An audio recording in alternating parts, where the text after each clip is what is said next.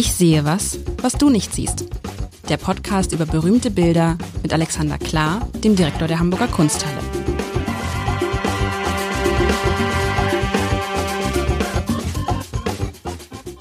Herzlich willkommen. Und wir sind ja der Alexander Klar und ich. Mein Name ist Lars Heider, der Experte, der Direktor der Hamburger Kunsthalle auf der einen Seite und der schnöde Journalist, der mal vor, ah, mehr als 50 Folgen gesagt hat, er hätte keine Ahnung von Kunst, aber er hätte gern mehr Ahnung von Kunst. Und daraufhin sagtest du, lieber Alexander, dann lass uns doch mal das regelmäßig drüber. Und das ist irre. Was auch irre ist, finde ich, dass einem, also mir geht die, mir geht das, der Spaß dabei nicht aus. Wobei ich glaube, wenn man mir jetzt diese ganzen Bilder vorlegen könnte, wie viel würde ich noch erkennen? Anita Reh, glaube ich, weil du es. Ah doch, ich würde noch ein, doch, doch, also doch. Wir sollten demnächst mal durch die Kunsthalle flanieren und mal einfach an den Bildern vorbeilaufen. Und dann sage ich, das gibt's doch gar nicht, das hängt hier wirklich. und das schaut auch immer noch so gut aus. Das sieht immer noch so gut. Wie, wir haben so eine Porträtreihe, wir hatten vergangene Woche, wer es nicht gehört hat, vergangene Woche haben wir hier, wie sagt man Norddeutsch, das Bild von Egon Erwin Kisch abgefeiert. Also ich zumindest, ich bin abgefeiert, abgefeiert ein tolles Bild. Und dann, ja, es kann nicht immer. Es kann, Oh, du bist nicht begeistert. Das, also, also ich beschreibe es. es. Es soll ein fiktives Porträt sein, habe ich gelernt letztes Mal. Das heißt, ein Porträt von einem Menschen, den der, der aus nicht so ausgesehen hat. Der nicht so. Das ist doch dann aber kein Porträt. Das ist ja so, als wenn ich irgendwie ich male Donald Duck, ich male Donald Duck, aber ich male in Wahrheit äh, keine Ahnung Mickey Mouse. Ich, ich wollte das nutzen, um mit dir heute über den Begriff des Porträts oder Bildnisses zu sprechen, weil das glaube ich ein ganz schöner Anlass ist. Es ist hat auch nicht den Titel Porträt, muss man dazu. Ist es ein Fake-Porträt? Kann man sagen, ist es Fake-Porträt? Es ist gemalt von Anselm Feuerbach und äh, ich muss jetzt mal beschreiben, was man sieht. Anselm, Feu Anselm Feuerbach finde ich schon. Also man sieht eine Frau. Also erstmal sehe ich ehrlich gesagt, das tört mich immer total ab. Man sieht so, ein, so eine Marmorsäule, so eine Marmorwand da hinten, so eine riesige Marmorwand und rechts davon ist so ein kleines Fenster. Da guckt man raus und da sieht man noch so ein bisschen, was ist das? Efeu, Gestrüpp, Gestrüpp so. Und vor diesem Fenster sitzt auf einem Holzstuhl, auf einem mondänen Holzstuhl, vielleicht ist es sogar ein Thron, ist es nicht, sitzt eine aus meiner Sicht ziemlich gelangweilte Frau, die ein riesig, die riesig wirkt. Dabei ist ihr Kopf, finde ich, im Verhältnis zu klein. Und diese Frau guckt so, man sieht sie so vom Seitenprofil, man sieht von der Frau alles bis auf die Füße, man sieht vor allen Dingen ein wallerndes, graues, dunkelgraues Kleid. Und die Frau guckt so, ja, seitlich an uns vorbei, guckt auch nicht besonders fröhlich dabei. Vielleicht ist sie, Gott, vielleicht ist sie sogar in Trauer, das glaube ich aber nicht. Davon hätte sie, hat in der, in der Hand so einen orangenen, lilanen Puschel, einen Fächer oder was auch immer das ist. Und, ja. Ja, und dann endet es schon, hat den, den, den, den Arm so ange, den rechten Arm so über die, über die Brust gelegt, so als, oder, oder zupft da gerade an ihrem Schleier herum. Hat so ein bisschen von der, das darf ich sagen, von, von der Physiognomie im Gesicht, ein bisschen was von meiner Mutter, als sie jung war. Deshalb die Nase. Meine Mutter hatte nicht so eine große Nase, als sie jung war, hat sie auch bis heute nicht. Aber das ist eine schöne antike Schöne antike Nase, aber es ist jetzt kein Bild, wo man jubelt, sondern es ist mir, ach, es ist so trist wieder. Es Introvertiert? So, nee, nee, ich finde, nee, nee, ich finde, die Frau wirkt jetzt nicht, oh, apropos trist, das ist interessant. Ich halte es ein bisschen anders ins Licht. Das ist interessant mal. Wenn man das Licht direkt darauf scheinen lässt, ist das Bild viel heller und gleich ein Tick freundlicher. Die Frau allerdings, das ist aber interessant. Das ist ja für euch wichtig in der, in der Kunsthalle, wie ihr es beleuchtet. Das ist ja dann entscheidend. Wir beleuchten es immer optimal. Auch immer frontal? Wir beleuchten es immer mit Kunstlicht und mischen so wir können in allen Räumen, wo wir es nur können, Tageslicht bei. Das heißt, du hast einen wechselnden Anteil Tageslicht, der die Fläche ausleuchtet mhm. und du hast sehr gute Scheinwerfer, auch mittlerweile sehr energiesparende gute Scheinwerfer, die das Bild in all seiner Farbkraft. Das ist interessant. Wie wichtig ist Tageslicht? Also es gibt ja auch Räume, wo kein Tageslicht reinkommt. Mir ist es total wichtig, aber das ist natürlich eine schwierige Geschichte, weil das Tageslicht ist ein sehr tödliches, schädliches äh, äh, Ding für Kunst. Also wenn du eine Zeitung auf dem Fensterbrett liegen lässt, ist sie nach einem Tag grau. Genau. Kannst du also sehen, was, was Tageslicht anmacht. Tageslicht ist aber für Künstler und für Leute wie mich eigentlich äh, lebensnotwendig, weil ich denke, Bilder leben nur im Tageslicht. Das heißt, mir ist es persönlich ganz wichtig, die Kunsthalle ist auch ganz toll aufgestellt, unser sogenannter Lichtwagbau. Alle drei Bauteile haben Tageslichtanteile. Mhm. Man muss halt einfach schauen, dass man das so steuert, dass eben nicht die kompletten donnernden Looks da drauf knallen, sondern dass eben beigemischt ist. So, ich habe das Bild beschrieben. Du wolltest sagen Anselm Grün? Nein, Feuerbach. Feuerbach. Wieso komme ich jetzt auf Grün? Weil der gerade einen Bestseller wieder rausgebracht Es, hat. äh, Anselm Grün ist der, der Pater, Der Pater. nachhaltig. Ähm, oh, ja, stimmt. ich habe aber auch nur den, ich habe hab die, ich schaue halt mein Buch aus. Anselm Feuerbach. Anselm Feuerbach, ähm, äh, großer deutscher Maler, äh, großer akademischer Maler, obwohl er eigentlich im Herzen ein Anti-Akademiker war. Ähm, fangen wir aber mit dem Bild selber an. Es heißt Bianca Capello, ist gemalt 1864, 1868 und die erste Botschaft ist, zu diesem Zeitpunkt war Bianca Capello, die Frau, die das Bild zu sein vorgibt, schon 400 Jahre tot. Ähm, Bianca Capello ist eine historische Figur, von der wir heute recht wenig wissen und ich bin mir gar nicht so sicher, ob man als Betrachterin im 19. Jahrhundert von ihr viel wusste. Man las dann den, den Titel und bekam dann vielleicht in einem gelehrten Heftchen noch ein bisschen beigebracht. Also das ist eine, wir, im deutschen Kulturkreis nicht so rasend bekannte, geliebte und spätere Ehefrau eines der Großherzöge der Toskana. Das ist, ähm, oh Gott, das ist sogar der, es ist Sohn des berühmten Cosimo des Ersten, des Name jetzt aber gerade entfallen ist, hat sich in eine Venezianerin, Venezianerin verknallt, die er zu beschützen vorgab. Aber die Geschichte geht ein bisschen unkrauser. Äh, Eine junge Venezianerin verliebt sich in einen Florentiner Bankangestellten. Der Florentiner Bankangestellte nimmt sie zurück mit nach Florenz, heimlich. Die Familie sucht sie, findet sie nicht. Ähm, der Großherzog wird irgendwie eingeschaltet. Er findet sie, beschützt sie. Ähm, nee, nicht der Großherzog, sein Sohn. Der lässt den Ehemann umbringen, wie man das damals so tat, wenn Probleme irgendwie auftauchten, brachte man halt um. Ehemann um, okay. Äh, hat sie dann eine ganze Weile als Mätresse, äh, heiratet sie irgendwann und dann sterben sie recht geschwind, gemeinschaftlich wenige Stunden nacheinander. Man weiß nicht, ist es Giftmord oder sonst irgendwas. Okay. Aber das Interessante ist ja nur, warum malt äh, der gute Anselm Feuerbach ähm, äh, eine quasi unbekannte und auch sagen wir, für die Historie nicht besonders wichtige Figur? 400 Jahre nach ihrem Tod. Genau. Dazu kommt noch was Interessantes. Ähm, äh, Anselm Feuerbach ist für eins berühmt. Da gab es auch eine sehr berühmte Ausstellung in der Hamburger Kunsthalle, an der ich damals noch von Wiesbaden aus nicht unbeteiligt war, über Anselm Feuerbachs Muse, die sogenannte Nana, Anna Risi. Anselm Feuerbach war ein obsessiver Künstler, ein bisschen wie der Beethoven. Der, der, der kannte nichts außer seiner Kunst. Und äh, eines Tages sieht er auf der Straße eine schöne Römerin, Anna Risi, redet sie an und nimmt sie sich zum Modell und äh, auch zur Geliebten dann und malt sie obsessiv in jeder möglichen als Medea, als äh, nicht Aphrodite, also jetzt habe ich gerade wieder nicht parat, also äh, vier, fünf, sechs, sieben, acht historische Kostüme, unter anderem eben auch hier. Ähm, und es ist immer derselbe Typus Frau, ist auch immer dieselbe Frau, die wir alle kennen.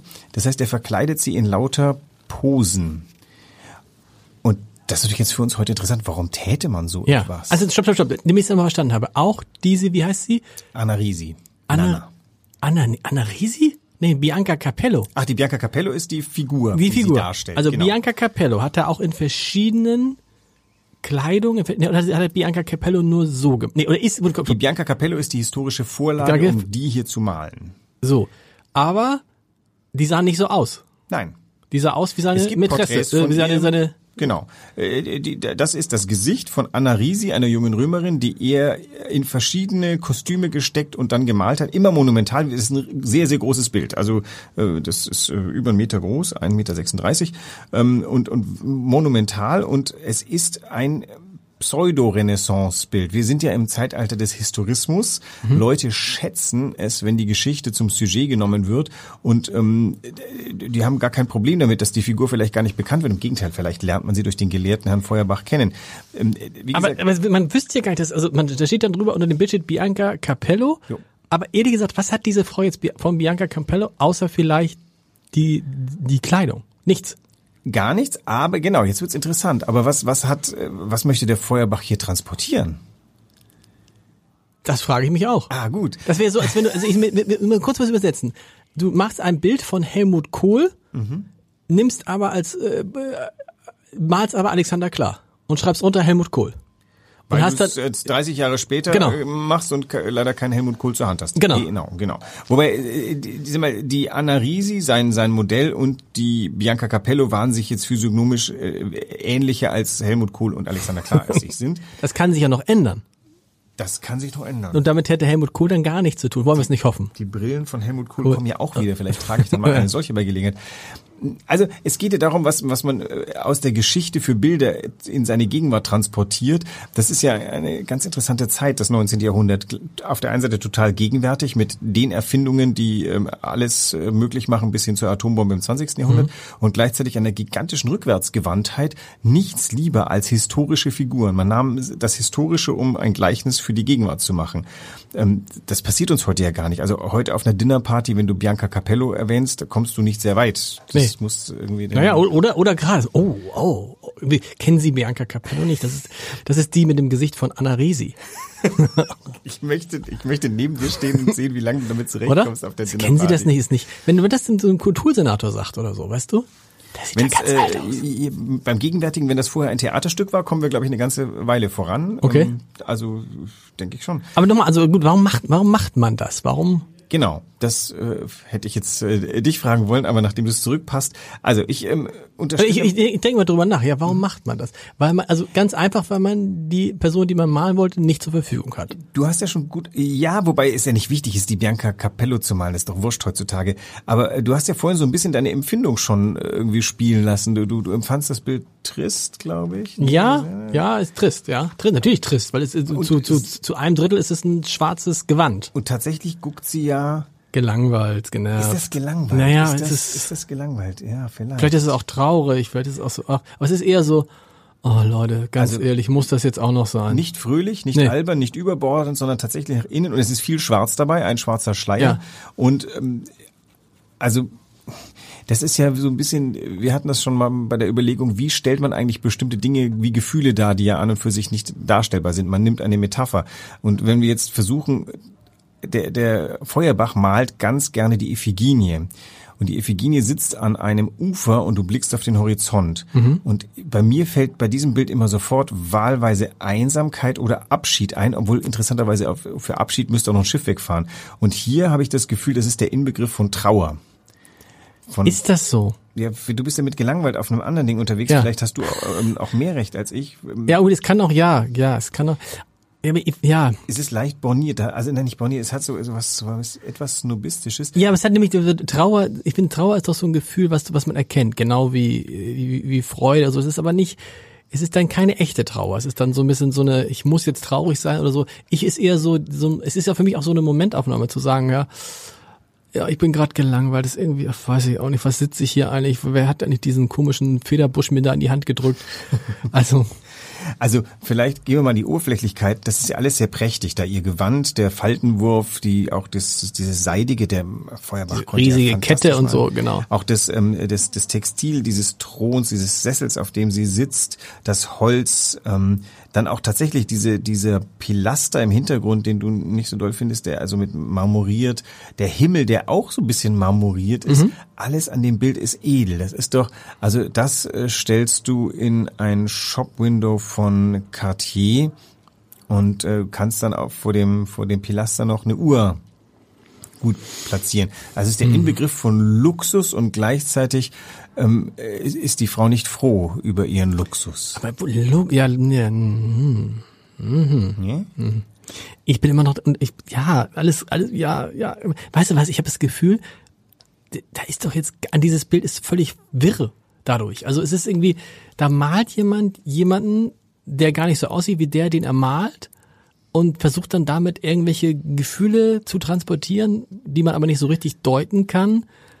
Aber ist es eigentlich wichtig, dass man weiß, wie der Mensch ausgesehen hat? Das ist doch ähm, immer seit ich äh, den Film Amadeus ja, doch, gesehen habe, denke ich mir, ich muss doch nicht wissen, wie der Mozart ausgesehen ja, hat, wenn aber, der Schauspieler vom gut, Amadeus so gut, unglaublich gut, Mozart ist. Gut, Herr Klar. Aber dann, dann ist es jetzt egal, dann zeigen wir ab jetzt, wenn es, wenn wir, wenn es um Annalena Baerbock geht, zeige ich einfach irgendeine Frau. Ist doch egal, wie die aussieht.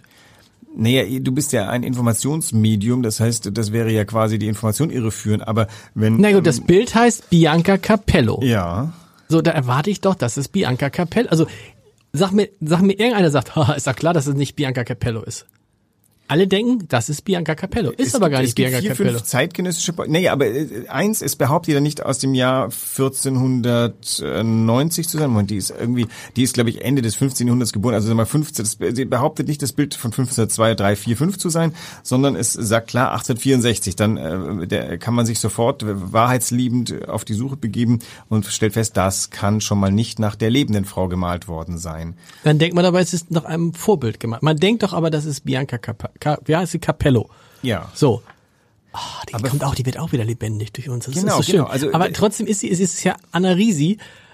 Und das ist doch dann um, hm, warum, warum- man könnte ja schreiben, schreiben, schreiben Bianca Capello featuring Anna Risi. Ja. Dann würde es verstehen. Aber wieso tut man so, als ob es die ist und lässt ja jeden, der das hier in Text nicht durchlässt, denkt, okay, jetzt habe ich ein Bild von Bianca, spielt vielleicht keine Rolle. Aber da hat man das Bild ja in Wahrheit nicht verstanden. Ja, das Bild versucht ja eine Zeitreise 400 Jahre zurück und versucht irgendeine Essenz aus diesem aus dem Leben womöglich, das ist natürlich ein großer großer Anspruch. Also was was ich meine, diese Frau wird gelacht und geweint haben, die hat Kinder gekriegt, die hat geliebt und gehasst Äh, und in dem Bild wird ihr ganzes Leben unter der Headline äh, introvertiert gelangweilt Genau. zusammengefasst. Ähm, am Ende ist es natürlich so, da, das ist ja auch wieder die Zeit, 19. Jahrhundert spielt mit den Metaphern der Geschichte. Das 19. Jahrhundert schnappt sich einfach aus der Geschichte, was es will. Berühmtestes Beispiel auch in der Kunsthalle, worüber wir gesprochen haben, der Einzug Karls V. in Antwerpen, ein historisch vollkommen bedeutungsloses Moment, gemalt auf 50 Quadratmeter. Aber ein großartiges Bild. Aber ein großartiges Bild. Ja, und also wenn es äh, wenn's doch schon nicht wahr ist, dann ist es doch großartig erfunden, heißt der schöne Spruch. Ähm, in, auf Italienisch se non è vero e ben trovato. Ähm, die Italiener sind da viel lässlicher als wir mit, äh, mit Und weißt du, das klingt auch gleich viel cooler. Wie, was sag nochmal? Se non è vero e ben trovato. Und heißt auf Deutsch? äh, wenn es nicht wahr ist, dann ist es doch sehr gut erfunden. Dann ist es sehr gut gefunden, wo erfunden mit dabei spielt, aber es geht ja um die um das Anverwandtnis dieser Zeit. Man versucht sich reinzuversetzen. Und der Anselm Feuerbach fühlt sich der Renaissance sehr, sehr, sehr zugehörig, wenn er nicht gerade und versucht sozusagen das miteinander zu verbinden. Also dass heute seine Muse, oder ist es einfach nur, weil es seine Muse ist, weil sie gesagt hat, pass mal auf, wenn du mich jetzt nicht jedes Mal auf jedem deiner Bilder zeigst, dann gehe ich zum anderen hin. Ich glaube, zum er anderen fand Maler. seine Muse so als historisches Medium. Der, seine Muse hat ihn äh, zum, äh, zum, soll man sich herandenken an Iphigenie, an Medea, äh, an Bianca Capello verführt und äh, ich glaube, so ungefähr, äh, der hat seine Malerei als eine Art höhere Wahrheit, äh, die man sich nochmal zurück erinnert gesehen. Weil er hat vielleicht nicht ganz so unrecht gesagt, die, von der Bianca Capello gibt's kein, kein Gemälde des ersten Porträtisten seiner Zeit.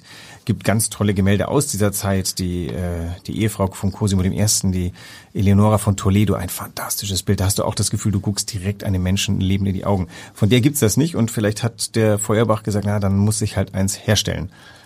So. Historisch. Wen hat er noch gemalt? Hat er dann noch andere gemalt, die dann auch irgendwie, keine Ahnung, irgendwie Die- Joachim Nana- Löw? Die Nanne hat ihn verlassen irgendwann und hat er sich eine zweite Muse gesucht, die war aber irgendwie, das war nur noch, die, die Sache war auch durch. Ja. Diese obsessive Maskierung einer Frau mit historischen Figuren, das, das äh, war dann auch irgendwann, ähm, ja, Schema geworden. Das finde ich, weißt du, das finde ich jetzt mega interessant, dass so ein Bild dann es in die Kunsthalle schafft, wo ich denken würde, ja, du hast recht, es ist gut gemalt, es ist diese Samtsachen sind gut gemalt, diese, diese, dieses Gewand, aber da habe ich auch schon viel, was du mitgebracht hast, gesehen, was richtig gut gemalt war. Das ist, das scheint das so, aber dass das dann da ist, offensichtlich wegen der Geschichte hinter der Geschichte, ne? Also wenn es jetzt Bianca Capello die echte gewesen wäre, hätte man sie gemalt? Nee, Äh, hätte man sie gemalt? Hätte man sie, hätte man sie gehängt, gehangen, gehängt, gehängt? Also man- wir hängen das, weil das ein unglaublich, erstens ein Meisterwerk in der Malerei ist und ein unglaublich typisches Bild fürs 19. Jahrhundert. Mhm. Das 19. Jahrhundert malt nicht seine Zeit oder gerade zu dem Zeitpunkt beginnen die Maler wieder den Verismus zu finden und, und, und ihre Gegenwartsleute zu malen. Das Bild ist, äh, Was ist Verismus? das ist, kommt aus Ach so, dem Italienischen, aus der Veritas. italienischen Oper geradezu. Ja. Das ist so eine Art Re Realitätsmanifest. Man möchte, dass es wieder echt ist, wahr. Okay, wahr, wahr, Ver- genau. Verismo ist die, die, die Heißt es nicht lateinisch Veritas? Nicht das, oh auch Gott. das, da kommt's her, aber, Ja. aber also die veristische Oper ist so eine Art äh, realistische Oper. Naja, und, und er, er malt ein Renaissancebild, wie es die Renaissance nicht schöner hätte malen können. Und äh, Wie es aber damals so gemalt worden wäre im, im, im- im 15. Jahrhundert? wenn damals man schon so hätte malen Mal können, können. der, der Anselm Feuerbach ist ein stupender Techniker. Diese Frau ist plastisch, schön, echt. Ähm, also man hat wirklich das Gefühl, man hat hier einen Menschen vor sich und keine Kostümpuppe.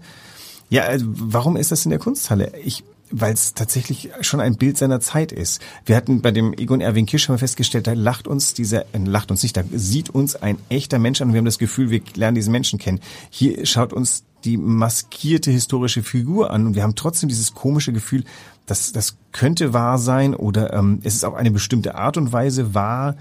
Ich finde das schon ganz faszinierend. Na, ich, wie gesagt, ich fremdel tatsächlich jetzt, wo du es erzählt hast, ich, ich habe auch schon von Anfang gefremdelt mit dem mit der Gesamtkomposition. Und irgendwas hat mich gestört. Und jetzt ist es vielleicht einfach, vielleicht, wenn das echte Gesicht drin wäre, hätte dieses echte Gesicht vielleicht auch zu dem Rest gepasst, weil der Kopf ist ja auch viel zu, oder ist der Körper auch von seiner Nana?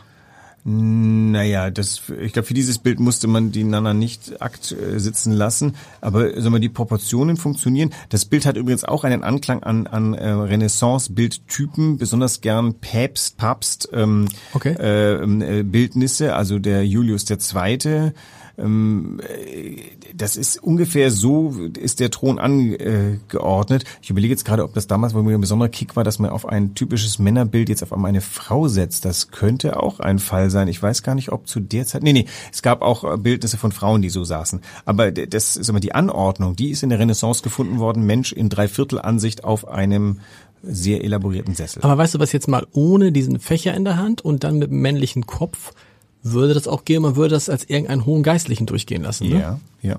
Als ein, und äh, gerade das, im Petersdom, es könnte auch von innen, Inneneinsichten des Petersdom auf so, einem, auf so einem Stuhl sein, könnte auch.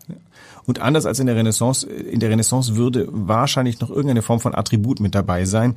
Äh, diese Frau, diese Frau ist sie selber. Das ist natürlich reinstes 19. Jahrhundert. Die Persönlichkeit braucht hier kein Attribut, sondern äh, das, höchstens könnte man sagen, dass dieser ganze Schmuck, die Perlen im, im Haar, dieses dichte schwarze Haar, dieser feine Schleier, vielleicht ist das so ein bisschen Attributgedanken. Also die Frau ist reich oder hat viele Möglichkeiten, sich gut anzuziehen.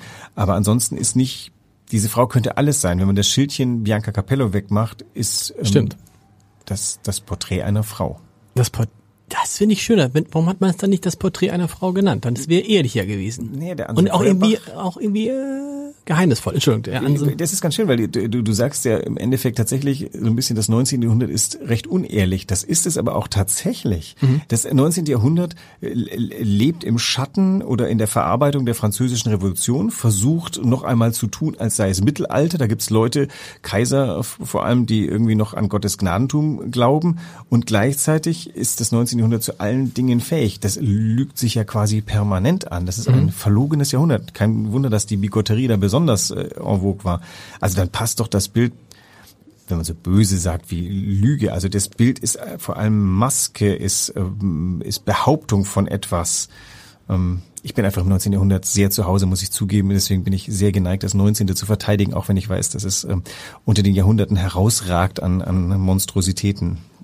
Es ragt auch an Schönheiten heraus. Das stimmt. Das hast, hast du mal wieder, ach, jetzt hast du mich mit dem Bild auch ein bisschen, naja, versöhnt. Es ist ein sehr schönes Bild. Ein wir sollten es mal live angucken. Ein sehr es hat eine ganz, ganz tolle Ausstrahlung. Was machen wir nächste Woche? Weiß ich nicht, worauf Weiß hast nicht. du Lust? Ja, vielleicht jetzt haben wir so viel Porträts, jetzt so, so, so eine so eine Land, irgend so eine Land, nein, ja. weiß ich nicht. Oder, ich, oder ja. haben wir irgendwas schon mal, irgendwas, was, was ihr habt, ein, ein, ein Genre, was wir noch nicht hatten? Hatten wir Fotografie hatten wir selten. Viel, ihr habt so, so viel Fotografie habt ihr gar nicht, ne? Fotografien. Ich überlege mir mal was ganz Neues. Das ist jetzt eine Collage. Aufgabe. Hatten wir mal eine Collage? Gibt's so Collagen bei euch? Ja klar, gibt's Collagen. Ich gehe mal in Richtung Papier. Wir machen mal eine ein Werk auf Papier, ein besonders äh, innovatives Werk auf Papier. Aber auf Papier, ich würde sagen, auf Papier, nee, Quatsch, ihr, und ihr unterscheidet ja sauber. Ich hätte für mich ist das alles Papier, aber Leinwand ist für euch nicht Papier, ne? Eine Collage findet meistens auf Papier statt. Es soll Collagen geben, die auf Leinwand äh, vielleicht aufgeklebt sind, aber wenn Collage, dann meistens Papier und tatsächlich, sorry, das ist bei mir so eingeordnet. Äh, wir gehen nach den Medien, Skulptur, Malerei. Malerei ist Öl auf Leinwand, Öl auf Holz oder eben Papier. Papier. Bis nächste Woche. Tschüss. Bis dann.